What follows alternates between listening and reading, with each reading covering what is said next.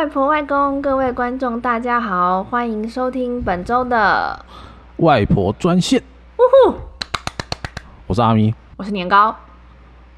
好，那你这周过得如何？我这周过得很热，台湾真的这几天很热。我还记得上礼拜有几天还很冷，然后我就穿，我那时候穿就穿长袖嘛，还留着一件羽绒衣没有拿去洗，结果这几天突然热起来。嗯，我现在就每天穿短袖短裤出门了。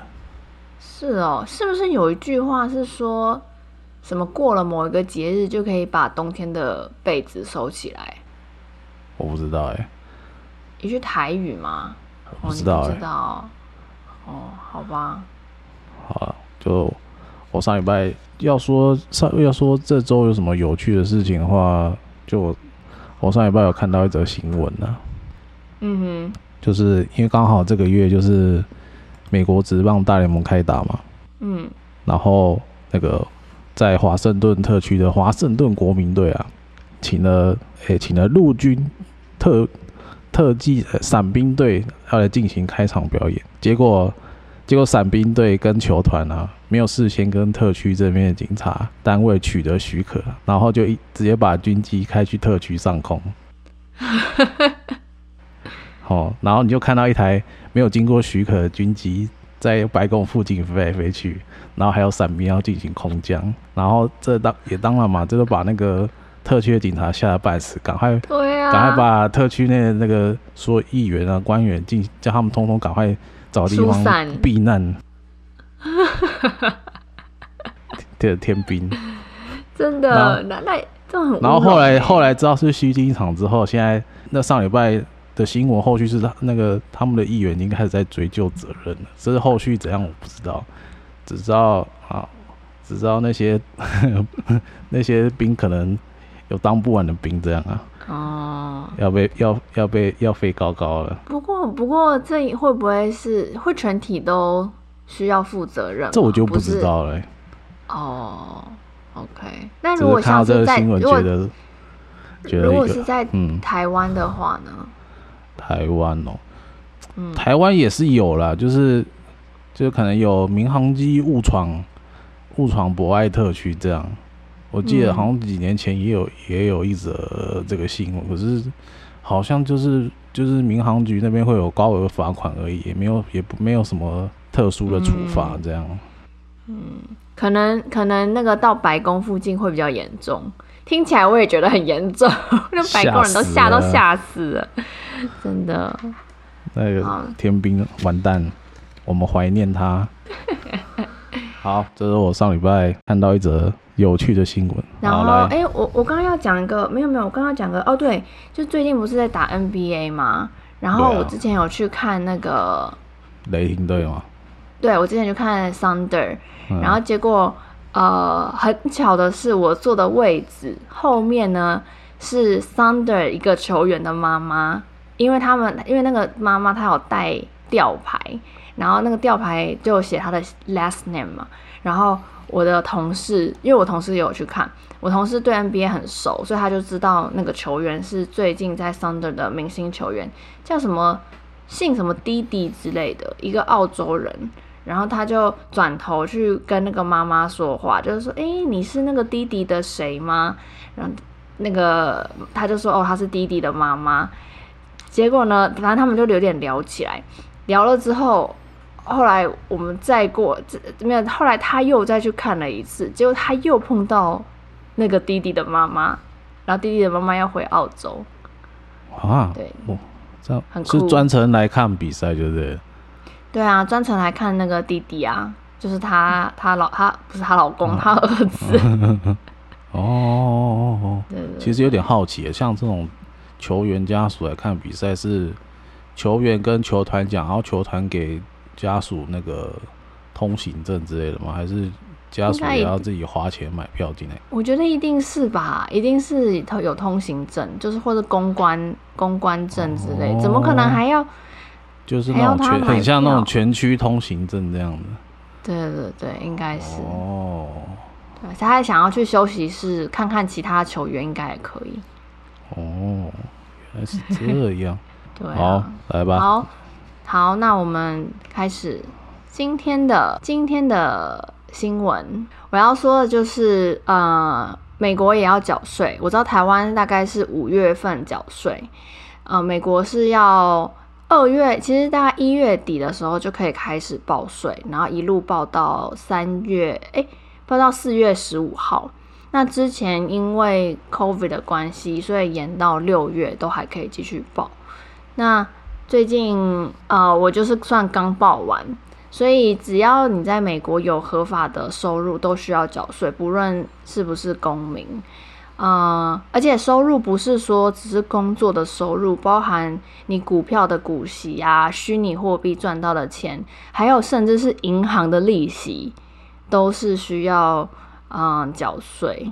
那、嗯、呃，我要说，美国缴税主要是缴，它主要需要缴两种税，一种是州税，叫做 state tax；另外一种是联邦税，叫 federal tax。那我先从联邦税开始讲。联邦税的话是依据年收的集聚收入而收税。诶，年收的集聚收入不对不对，是依据年收的集聚而收税。对，依据年收的集聚而收税，就是例如说，你如果是什么百万富翁，你收的税就比较多。那如果你就是，他家就是有一个集聚嘛。那如果你是赚比较少，那你就收比较少。嗯，然后呢，好，这这个这个联邦税，其实我是觉得他已经算是收蛮多了。那再来，你看州税，州税的话就更是依你的州而定。像台湾的话，它几乎都是。不是几乎啦，它是统一嘛，因为台湾就比较小。那美国的话，由于就是那个州跟联邦跟中央是分开的，所以各州会有不同的规定，所以每一州收的税也不一样。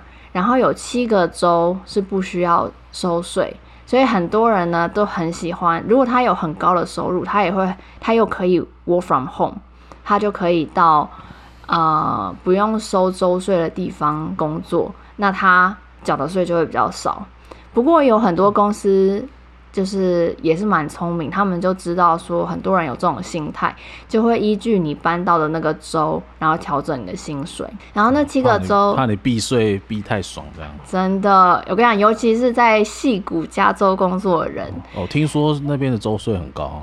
哦，那边州税超高。我等一下会举个例子。那我刚刚说有七个州不需要。州税嘛，就是有阿拉阿拉斯加州、佛罗里达州、内华达州、新罕布夏州、呃南达科他州、田纳西，还有德州、华盛顿州跟俄呃怀俄明州。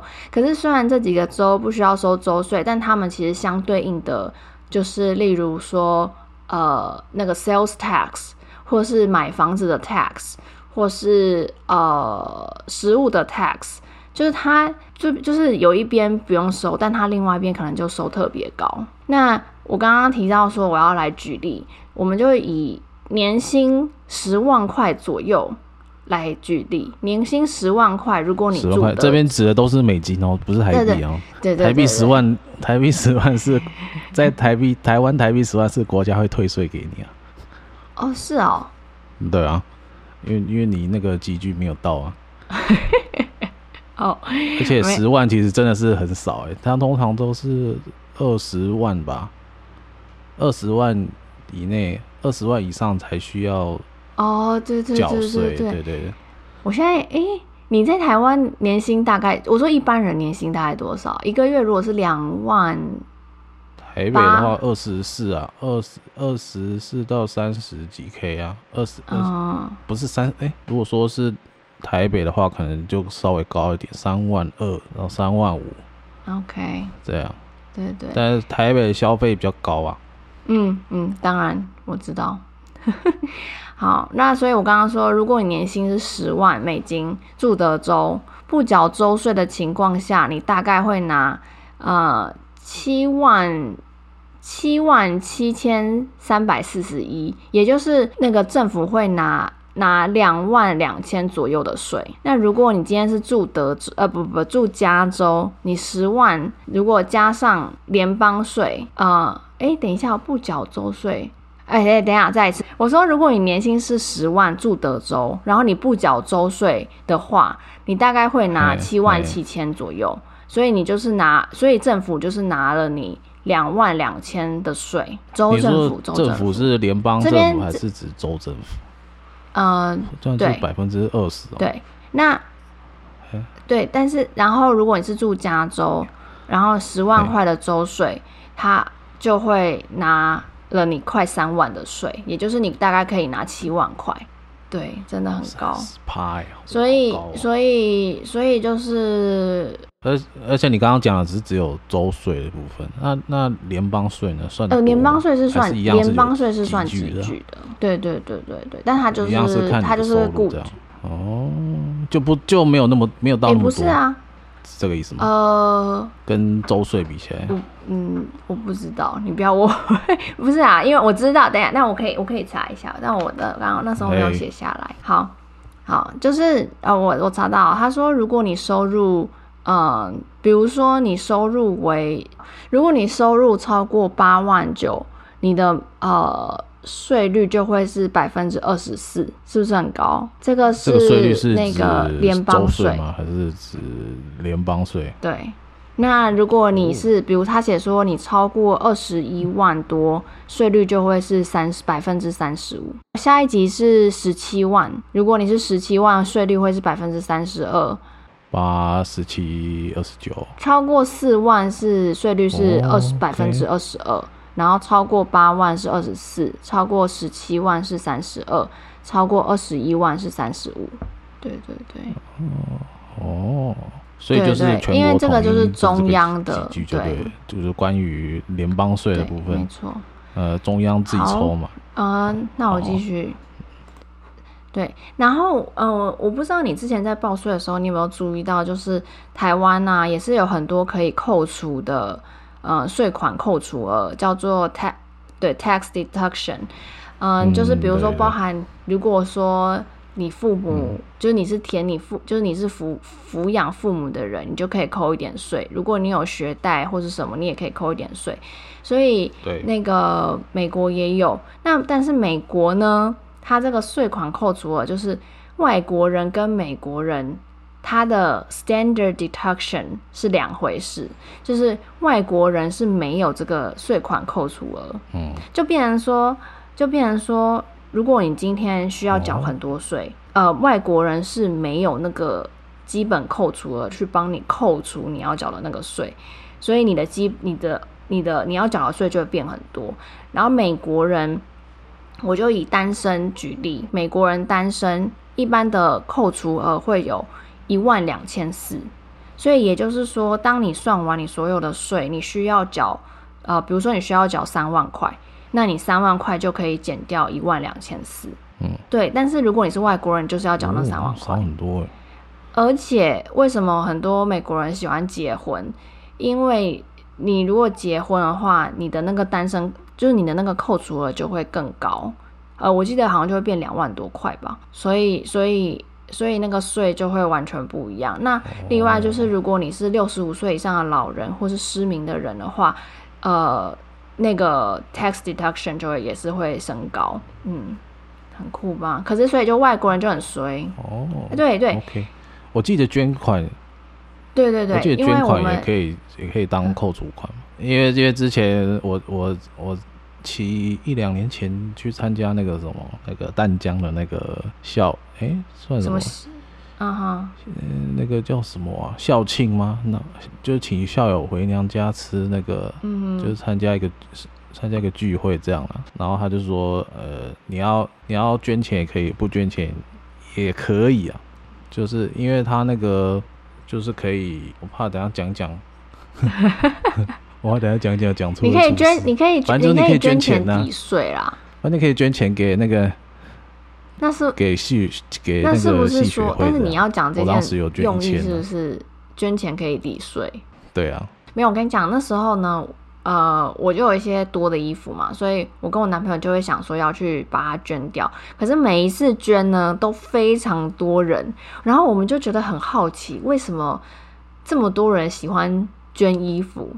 然后，然后，因而且而且又觉得说，呃，感觉美国人也不是这么勤快的人，然后美国人也是偏属浪费的人，就觉得不可能啊！为什么他们这么喜欢捐东西？是难道他们真的很有善良的心吗？结果我们才发现，其实它是可以抵税，你捐越多，它就抵越多。捐衣服也可以，哇！哦，对，我们是捐，对，就是我们要去一个叫 Goodwill 的地方，你可以捐玩具啊，捐家具啊，捐衣服啊，鞋子啊等等。然后他如果说你捐超过五百块，就就是好，我要说，呃，我刚刚要说的那个东西叫 tax credits，跟刚刚那个税款扣除额是不一样的，就是。扣款税款扣除已经是一个标准，你就是直接会扣那个钱。那 tax credit 是会再加在上面，是可以抵税的项目。所以就是、嗯、呃，我说例如学贷啊、抚养父母啊、小孩啊，还有电动汽车，你甚至买电动汽车，因为他会觉得呃你是环为环保做出一点贡献，所以也可以抵税。那医疗表医疗保险、天灾人祸。之前的德州雪灾也是可，就是如果你有亏钱，然后你的房子需要整修，那你有收下那个收据，也是可以报。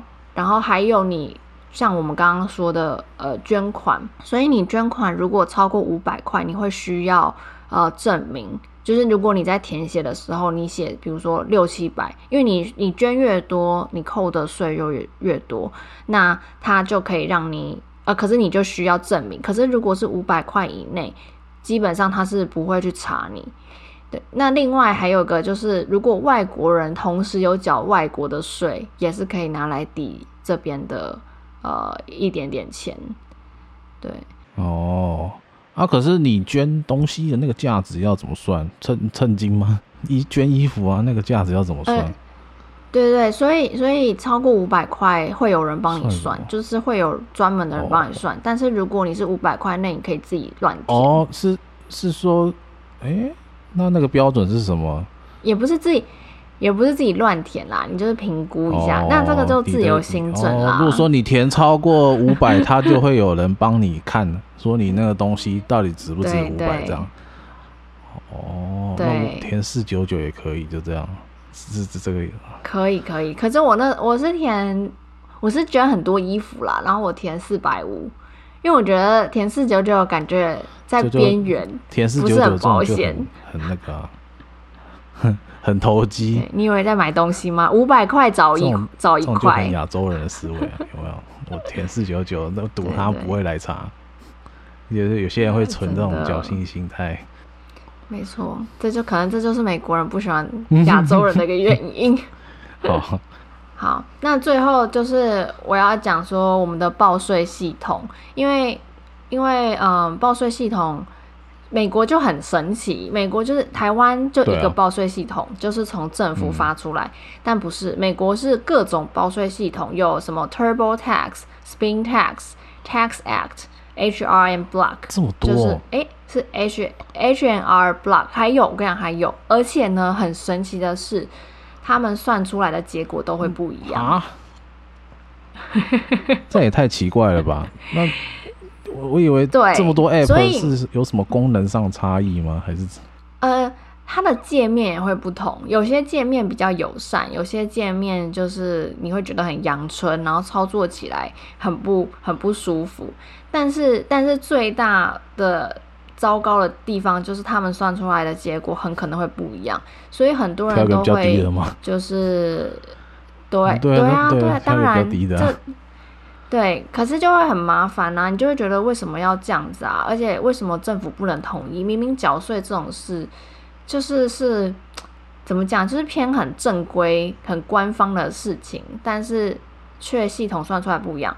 所以有些人也会去特别请会计师帮你算。哦、那如果那个会计师帮你算出来的退税比较多，你可以选择他，但你就会要付他人工钱，他可能就会抽你一两百块的管理的人工费。哦、对，那我就有问我一个美国朋友说：“诶，为什么他们不统一啊什么的？”然后他就说：“啊，他也这样觉得。”他说：“可是。”其实中央也没办法这样做，因为一旦他这样做，就会有很多人失去工作，所以中央是没有办法控制企业要怎么赚钱。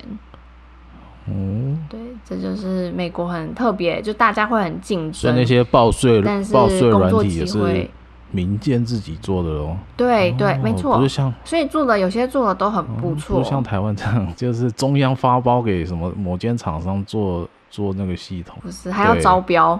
哦，蛮特别的哎，我没想到报税还要还要找一个可以省很多钱的 app。真的，真的，而且而且我这次在报的时候，我其实本来没有特别的感觉说，呃，每一间算出来的结果会不同，但是我算完是真的发现结果不同，而且那个界面使用，你会觉得有一些舒服很多，有一些你就会觉得说这个是什么烂系统，就像我那时候在台湾报税的时候，我就觉得这个系统可以再好一点吗？可是现在台湾这几年蛮方便的，你就健保卡对对对，我有听说。然后就登录登录你的那个自然人凭证嘛，然后他全部都帮你，全部都帮你算好好。可是可是，而且是不是唐凤啊？是不是唐凤就是有帮忙？呃、这我不晓得。如果我记得没有错的话，这不晓得。他应该最近很忙。Okay, okay. 最近 因为这个等一下再讲。最近因为台湾最近病例一直炸，他可能要协助协、嗯、助优化那个台湾社交距离的 APP。而且今天已经公布四加三，三加四啊。好棒哦！哦，是三加四吗？四加三吧。三加四啊。哦，好吧。好，那就对。然后呢，你马上就要报税了，希望你报税愉快。我今天好几年报税都一样，我就是国家认证的穷人，国家每年都要退一两千块 税给我。哦，真的哦，好好哦。哎，可是我那时候，我那时候报税没有，因为我那时候报税好像就是我很想很好奇他是怎么报的，所以我还去算。然后我又想要算他有没有算错，对啊，不然以前，所以我就是报报税很麻烦，一笔一笔算，就是以前还在停留在纸本，你要去税捐处报税的时候，我都看我妈，就是特地去拿一张，要、哦、不是特地哦，是要拿一张试算表，然后回家在那边一直按计算机。对啊，现在、嗯、是哦，没有啦，我的我我的年代已经是在电脑上报了，只是我那时候好像很好奇说。它是怎么算的？嗯，所以我就把它一个一个列下来，写下来，然后去看。但是其实好像我那时候已经也算是蛮好报的啦。对啊，这是蛮方便的。啊嗯、就按一按，然后你就等等大概一两个月之后，你就可以去你的账户看看有没有退税给你。有没有，你的钱有，你的钱有没有少？账户不是有没有少，有没有多？好，嗯、呃，以上是你的新闻啊。好，现在来讲讲我的啦。其实这个礼拜台湾除了病例开始呈这个指数型成长外啊，每天都是五千、六千，说不定 今天是五千。哎，我看一下今天多少？今天是六千三百三十九个，可能明天就要七千个了。就是，就是美国都几万个，就是越来越接近与病毒共存的。的阶段了啦，可能可是现在就是处在一个要把医疗量能撑起来的一个阵痛期啊，我是这么觉得。那你刚刚讲的那个是三加四，就是缩短那个居家隔离天数是三加四天，对.就是你现在改成说你你你如果确诊最后结束日是第零天开始算起，然后你就你要在一一人一室嘛，就在隔隔离三天，然后第四天开始，嗯，可以。出门，但是要，但是但是前提是你的快筛还是要阴性，但是你也不能在餐厅里面内用，你出门还是要戴口罩这样。然后，哎、欸，可是，哎、欸，可是，可是这个是不是只有本土的本土的案例才可以这样做？但如果你是国外回来的，还是不是这样？应该都一样的，对啊。是吗？可是我看，因为现在都是本土病例，现在都是没有哎、欸。不是我的意思是说，境外的我是回去就不是三加四啊。你说从境外回来的吗？嗯，对啊。这我就这我不晓得，因为海归的还是十加七。反正现在就是，如果现在就是住台湾人，就是可能感冒要要要囤一点啊。你如果真的确诊，你可能就是快筛，快筛可以，他那个快筛是可以公费发给你的，就你可以不用花钱。嗯。但但是还是不要确诊啊。生病呢，还是挺难受的。嗯，好，除了除了这个疫情的新闻之外，还有一件哦，很久没有出现在这个台湾主流媒体上面一件一个劳工新闻，哦，那就是五月一号。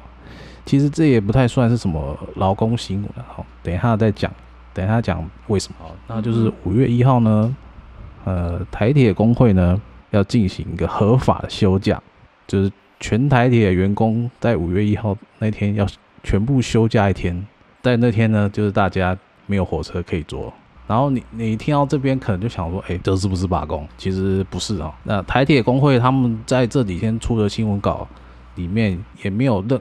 提到半个字有关罢工的事情，因为因为罢工在呃劳基法里面，它是需要一定的程序的，包括说呃你在工会里面要进行进行投票，要不要同意罢工，然后还要经过那个一定时间的宣告期，你才可以进行罢工。那这个五月一号这件事情呢，也就是他们发动一个算是抗议抗议的行动了，就是五月一号他们全部人都要休假一天。那这件事情呢？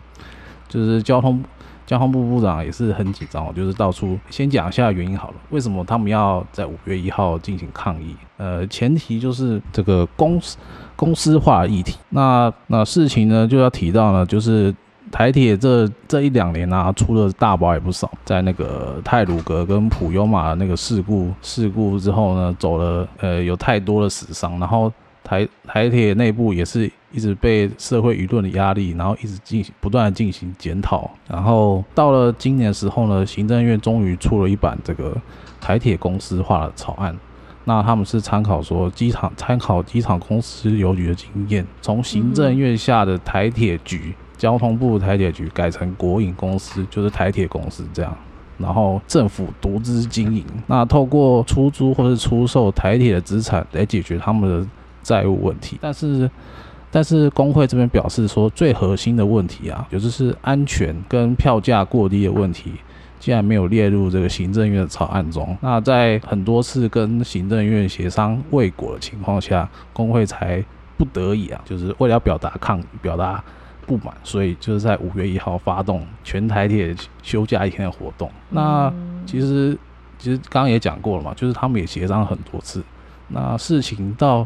今天为止的进展，好，似乎是成了定局。也就是说，五月一号真的是不会开出一班火车。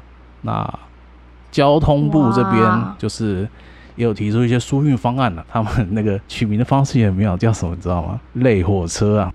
嗯，类类火车哦，就是想什么类单眼之类的。那类火车其实说穿了。就是 说穿了，就是请客 客运业者多出几班车，来回来回可能假日需要多一点地方疏运的路段，比如说宜兰花莲、台东或者是台湾其他地方这样类火车。所以就这名词也是有点瞎。不会啊，我觉得蛮可爱的。好好，那台铁局长也是在昨天二十五号，就是向社会大众发出一封道歉信啊，就是说协商这么久。那就这个结果就是跟社会大众道歉这样。嗯，因为所以五月一号所有火车都会都不启动。对啊，就是哦，真的很酷哎。对，这样到后来哈，但是我有看一些大部分台湾人的反应呢，也是也是觉得说台铁就是烂这么久了，早该早该要早该要进行一些对整顿跟改革，所以大部分算是蛮支持这个活动，因为 自从。普悠玛跟泰鲁格出事之后，嗯、其实坐坐台铁的那个运量是越来越少啊，也不是越来越少，就是没有那么多这样。当然也是会有一些人抱怨了，就是就也比没有也比不上，就是支持工会这样子做的人。对，以上，就是五月一号记得不要坐火车，记得不要去车站，你坐不到火车。对对，而且而且而且那时候又是连假，对，那时候是廉价，所以感觉大家都会。要出去玩什么？没有火车，应该会有一点不方便。应该还，我不知道哎、欸，因为我很久没有坐火车了。我上，嗯、而且不过不过现在疫情这么严重，说不定大家。也不太敢再直接，直接来个变相防疫这样，而且对啊，哎、欸，其实不错哎、欸，我是没有差啦，因为我我记得我上次，因为你都没有出去玩，我我我出去都马是去看电影，开车，哎、欸，骑摩托车啦，就、哦、在台北市骑摩托车，很少开车。我上次坐，你真的标准的标准的台北人，北部人，台北就就是放假就是看电影，车很难停啊，骑摩托车比较方便啊。嗯，而且我上次坐火车、啊、哦很久了，是啊，有一次有一次我们全家人去宜兰礁溪泡温泉，你知道那一次坐火车哦，而且好像是三四年前的事情。我之前回台湾的时候出去玩都是搭搭什么？搭客运跟高铁，因为去去高雄的话。搭高铁就省时间嘛，然后去宜兰就是搭那个客运比较方便。啊、我也记得我有几次为了要省钱坐火车去高雄找我亲戚嘛，哦，四个小时，疯了，真的好累，累死，真的好累啊！不过那个价钱真的是差蛮多的啦，搭那个高铁来回就要三千多了，哎、欸，两千多还是三千？三千，快三千吧。对对对对啊！那、啊、你搭搭火车大概才几百块，不到一千块。而且高铁针对红眼算红眼、哦、对早鸟早鸟了，或者是很晚的那种都会有优惠，学生也有优惠，大学生也有优惠。对啊对啊，要抢票。对啊，也蛮好的。好，以上就是我的新闻。好的，那我们现在进入年糕的歌词时间。今天我要讲王翰的《凉州词》，所以呢，如果大家有听上礼拜也知道我讲的是《凉州词》，不过这次我讲的上次是王之涣，这次是王翰，那可能凉州都会出很多诗人吧，所以《凉州词》是这？这是唐，我也不知道这个意思吗？这个是唐朝的七言绝句，嗯，对，嗯，我先来念一下这首诗在讲什么。葡萄美酒夜光杯，欲饮琵琶马上催。醉卧沙场君莫笑，古来征战几人回。为什么我这次挑这首诗？因为这首诗我印象非常深刻，就是我外公要我背它。那那时候我记得我不是很想背，结果我就有一点。可能就是好像就哭还是怎么样，我就说就是类似说为什么我要背这个啊，然后什么，然后外公就生气，对，我就发脾气，然后外公就更生气，然后我就觉得，然后后来我我后来好像那时候想一想就觉得说算了，背这四句有什么了不起，我马上就背起来了，结果我那四句这四句我从此就忘不了，因为因为那四句就我就很瞬间的，就是因为我就觉得说有什么了不起的，然后然后我就。马上把它背起来。你有没有？你有没有什么事情是你被别人就是说一下，然后你就觉得不甘心，就觉得说我当然也可以做很好啊，然后立刻就学会。哦哦，哇！你现在你有这种？现在要我想起来，可能就是我去考全民英检的时候吧。哦，对啊，所以你考很好，你考到金什么金色证书？哎，不对，那是多益。什么中级哦？我记得那时候去考中级，啊哈，对啊，所以就考很好，对啊，考过我觉得很爽。那时候收到成绩，所以爽死了。所以英检英检是有考过跟没考过之分。就台湾的全民英检啊，那时候我还是国中吧，对啊。嗯，OK，好，那没有我跟你讲，因为我还有一件事情，就是我以前那个拿筷子的方式。就是是不正确的，然后那时候我要夹花生，可是有点夹不起来。结果我的舅舅呢，他就说，他就是有点说，你拿筷子的姿势这么丑，然后又不对，当然花生就夹不起来什么。结果我当下我就觉得说，我就想说。而且还是当着大家的面哦，然后我就觉得有点不爽，然后想说有什么了不？对啊，我想说有什么了不起啊？不过就只是筷子姿势不一样，你我要改可以，当然也可以马上改啊。结果我当下就直接改，然后就直接会，从此以后就改呃，就是改成正确的姿势。哇，那我 我就觉得很。如果我去你家吃饭，我大概会被侧目。哦，不会不会，外公外婆才没有，才才不会嘞，没有了，因为不会想这么多。我吃饭是左撇子啊。哦，我左手我左手夹东西，有时候都会夹不起来，尤其是像。那你是左手写字吗？以前是啊。哦，可是左手写字听说比较聪明，不知道为什么被改过来了。但是用左手拿餐具就没有就没有一起被改过来这样。嗯。左手吃饭，右手写字，听起来很方便，对不对？对啊。但你只有一个头啊。你只有一个头。你只有一个头啊！你怎么可能同时吃饭然后一边写字？对啊，对啊，对不对？好好笑哦！好，继续继续。好，我继续，对对对，我继续解释。那这首我先呃翻译一下这首诗，就葡萄美酒夜光杯，就是说呃用美玉制成的酒杯，装着用葡萄制成的美酒，欲饮琵琶马上催，正要畅饮的时候，却听到了马上传来琵琶的声音。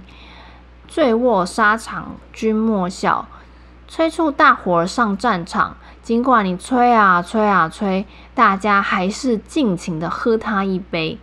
就算喝醉了，也要躺在战场上。